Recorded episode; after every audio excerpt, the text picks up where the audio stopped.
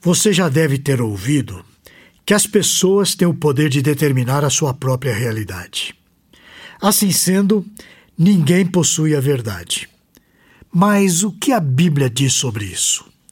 Para falar sobre esse assunto, eu vou trazer a você um texto de alguém que fez a sua iniciação científica no Instituto de Ciências Biomédicas da Universidade de São Paulo.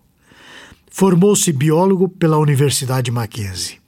Ele também é professor de Ciências e Biologia há 20 anos e faz mestrado no curso Master of Divinity no Seminário Teológico Servo de Cristo. E ele ainda faz um mestrado no Laboratório de Investigações Médicas da Faculdade de Medicina de São Paulo.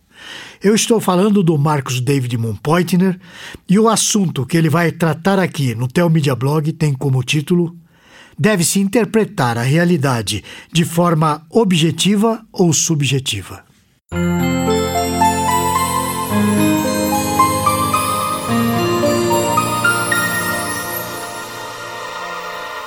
Eu quero propor a você uma reflexão sobre a realidade. Para iniciar, eu quero apresentar uma figura da internet muito conhecida de todos. Trata-se daquela imagem com um número desenhado no chão e duas pessoas, uma de frente para a outra, olhando para o número e as duas ao mesmo tempo. Uma dessas pessoas enxerga o número 9 desenhado no chão, mas a outra enxerga o número 6. Essa imagem é muito usada em textos ou palestras sobre como as pessoas olham a realidade. Cada pessoa tem a sua forma de encarar a realidade e todas são válidas, porque cada uma olha a realidade sob um ponto de vista diferente. Entretanto, o fato é que esse símbolo não pode ser, ao mesmo tempo, um 6 e um 9. Não importa como você olha para ele. Ou ele é um 6 ou ele é um 9.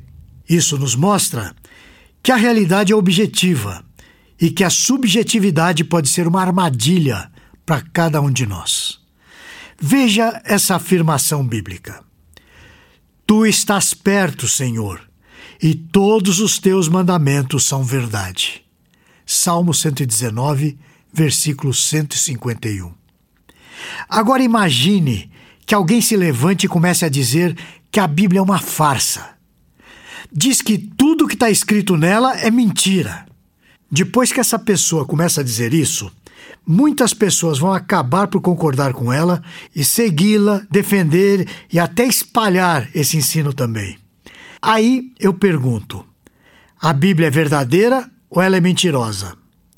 Isso tem implicações muito sérias para nós. Se eu digo que a Bíblia é a verdade e que fora dela nada é verdadeiro, objetivamente eu estou dizendo que somente ela, a verdade, é digna de confiança e qualquer afirmação diferente disso é falsa. Vamos ouvir o que nos disse John MacArthur Jr. A verdade nada mais é do que uma criação da mente humana. As pessoas determinam a sua própria realidade e, portanto, ninguém tem a verdade. Essa afirmação dele está contida no livro Princípios para uma Cosmovisão Bíblica, da editora Cultura Cristã, na página 27. O Novo Testamento registra duas frases de Jesus que são muito importantes.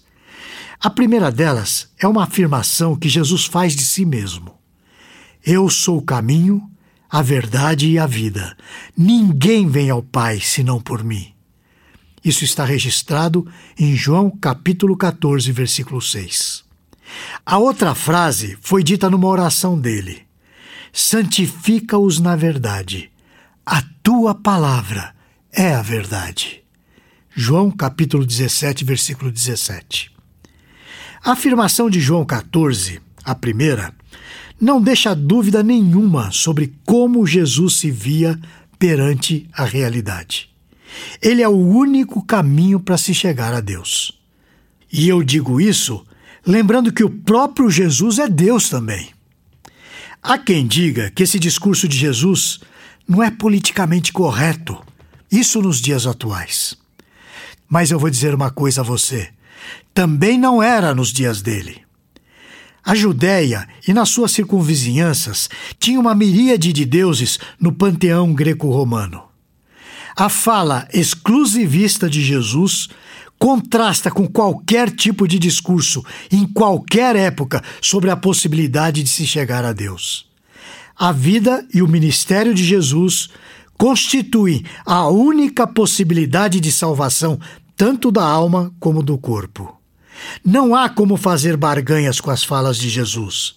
Sem ele, não há possibilidade alguma de remissão de pecados. Essa também não é uma fala muito popular nos dias de hoje.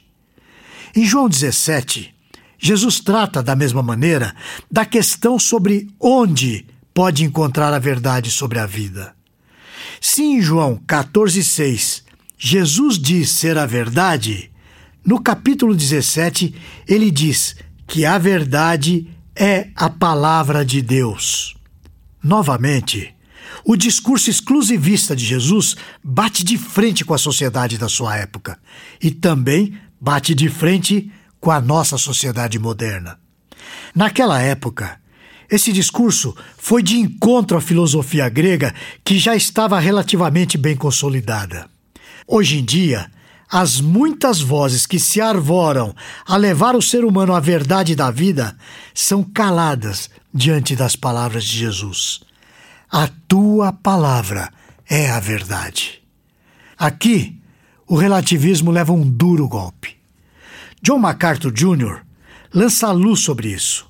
Ele diz que em reuniões de estudo bíblico, normalmente, as pessoas são convidadas a compartilhar a sua opinião sobre o que esse versículo significa para mim, como se a mensagem das Escrituras fosse diferente para cada indivíduo.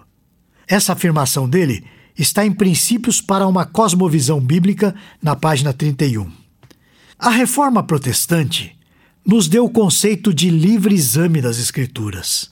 Entretanto, muitos confundem isso com a livre interpretação das Escrituras.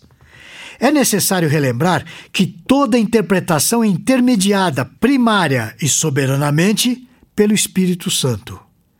Além disso, subjugado à própria palavra e à meditação do Espírito Santo, está a ação dos pastores.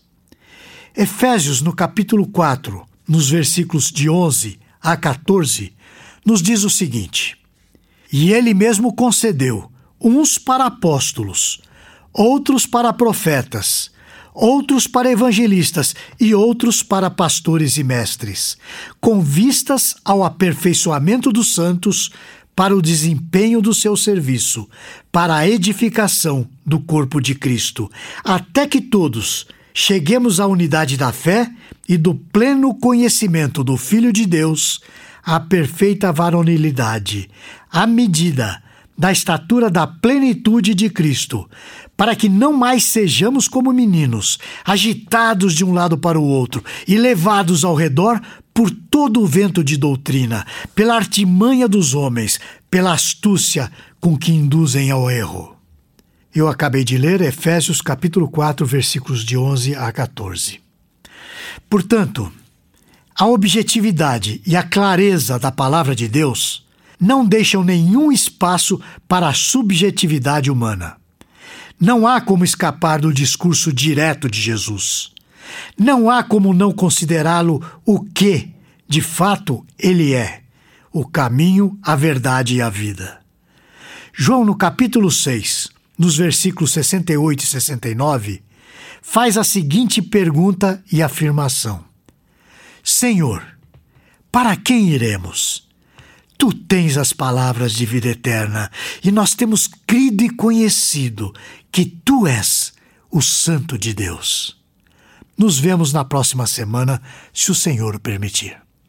Esse e outros assuntos você encontra no Teomídia Blog. Lá você poderá ler ou ouvir artigos sobre igreja, teologia, apologética, evangelismo e outros assuntos relacionados com a sua vida cristã.